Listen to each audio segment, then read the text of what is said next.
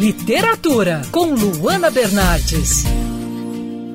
Como as maiores empresas do mundo impactam a nossa vida? Como grandes fortunas afetam a nossa saúde e o nosso bem-estar? É respondendo essas perguntas que o professor universitário americano Nicholas Freudenberg aponta que é preciso superar o sistema capitalista que tem representado uma ameaça à existência da humanidade. O resultado foi o livro A Que Custo? O Capitalismo Moderno e o Futuro da Saúde, publicado aqui no Brasil pela editora Elefante e o Joio e o trigo. Para falar sobre esse trabalho, hoje eu converso com o economista Ladislau Dolbor, que escreveu o prefácio do livro. Seja muito bem-vindo aqui à coluna de literatura da Band News FM, tudo bem?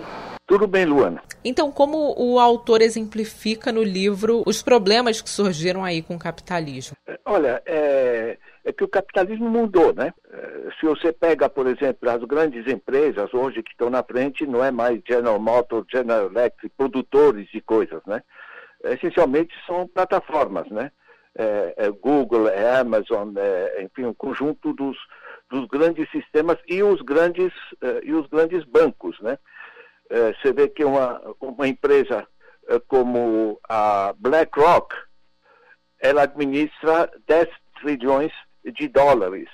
Ela faz gestão financeira apenas, ela não produz nada certo? Mas 10 trilhões de dólares é a metade do PIB dos Estados Unidos. É uma vez e meia o orçamento uh, norte-americano, do Biden, né? Então, o poder das corporações se tornou muito mais importante do que as capacidades, digamos, do, dos governos acompanharem eh, todo, toda a transformação. Né? Então, nessa dominação das grandes corporações, você tem uma deformação de um conjunto de áreas. Por exemplo, as grandes empresas de alimentos elas preferem eh, vender os alimentos ultraprocessados que encontramos nos supermercados, né, e que geram um conjunto de doenças, hoje muito, muito conhecidas. Né. Eh, enfim, eh, você tem a, as empresas de diversos setores, né, por exemplo, de plástico, que geram um conjunto de problemas de, de poluição no mundo que estão se tornando muito muito importantes. Né? Você tem na área da privatização da saúde, você tem uma fragilização do serviço de saúde eh, para a população. Então ele faz com exemplos práticos, tá? Uh, como está se deformando o conjunto do nosso sistema, como está gerando novas tensões. Olha, é um livro muito gostoso de ler, viu, Luana? Porque não é, é nada de ideo, grandes ideologias, coisas do gênero, tá? Ele traz os problemas práticos de setores-chave, alimentos, educação, saúde, emprego, transporte, né? uh, a paz social, e traz como uh, isso pode ser transformado. Ele pega sempre como determinados uh, grandes, porque hoje são gigantescas corporações, não são mais pequena e média empresa, né? Então mudou todo, todo o sistema, né? E ele traz, ao mesmo tempo, como se dão Uh, os dramas, por exemplo, a partir da Walmart, das suas políticas comerciais e, e, da Amazon, etc., e mostra como isso pode ser transformado. Né? É um livro prático para quem, quem entender os nossos desafios, por isso que eu escrevi com gosto esse preparo, viu?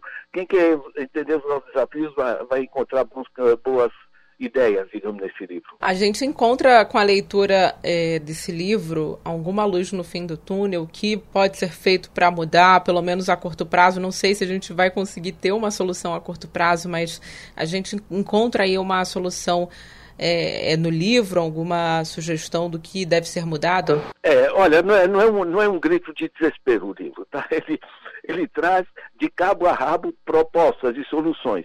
E a parte final do livro ele pega vários eixos eh, propositivos para eh, essas coisas funcionarem melhor. Né?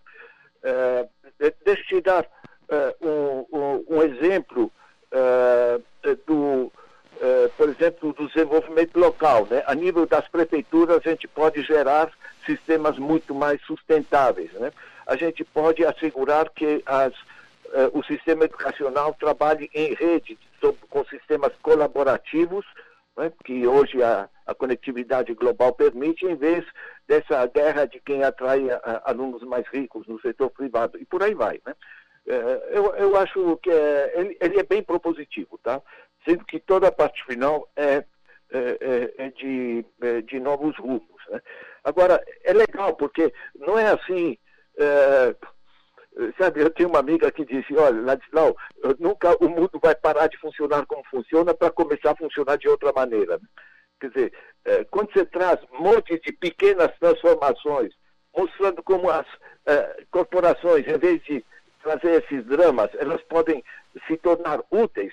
Isso é discutido hoje, inclusive, nas grandes empresas, né? o tal do ESG, que é toda uma discussão em torno de resgatar a responsabilidade social ambiental das empresas e não apenas gerar lucro. E a gente é, sabe que um trabalho como esse é muito importante, especialmente nos dias de hoje, né? É, é urgente discutir, né? claro que não é um grito de desespero, como você disse, mas é urgente é, essa discussão, né? estimular esse tipo de discussão. Olha, é, é imensamente urgente, tá? Porque é, todos nós sentimos, a gente fica polarizado, direita, esquerda, assim, essa coisa, mas na realidade nós precisamos é, é, construir bom senso.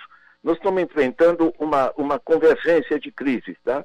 A crise ambiental, que é desastrosa para o planeta, a desigualdade, que atingiu níveis espantosos, né? Queria lembrar que nós temos 116 milhões de pessoas no Brasil que estão em insegurança alimentar. 19 milhões de pessoas passando fome, né? 5 milhões delas são crianças. Quer dizer, isso aqui é, é escandaloso. No, no, país que é o terceiro maior produtor mundial de alimentos, né? E tem um, uma coisa importante, Luan, lembrar que é o seguinte, que para nós o problema não é econômico no Brasil, é de organização política e social. Se você pega o PIB do Brasil, 8,7 trilhões de reais, divide pela população 203 milhões, sabe o que, que dá? Dá 13 mil reais por mês por família de quatro pessoas. O que a gente produz de bens e serviços hoje dá 13 mil reais por mês por família de quatro pessoas. Ou seja, é só reduzir um pouco a desigualdade, é só fazer coisas mais inteligentes, dá para todo mundo viver de maneira digna e confortável. Né?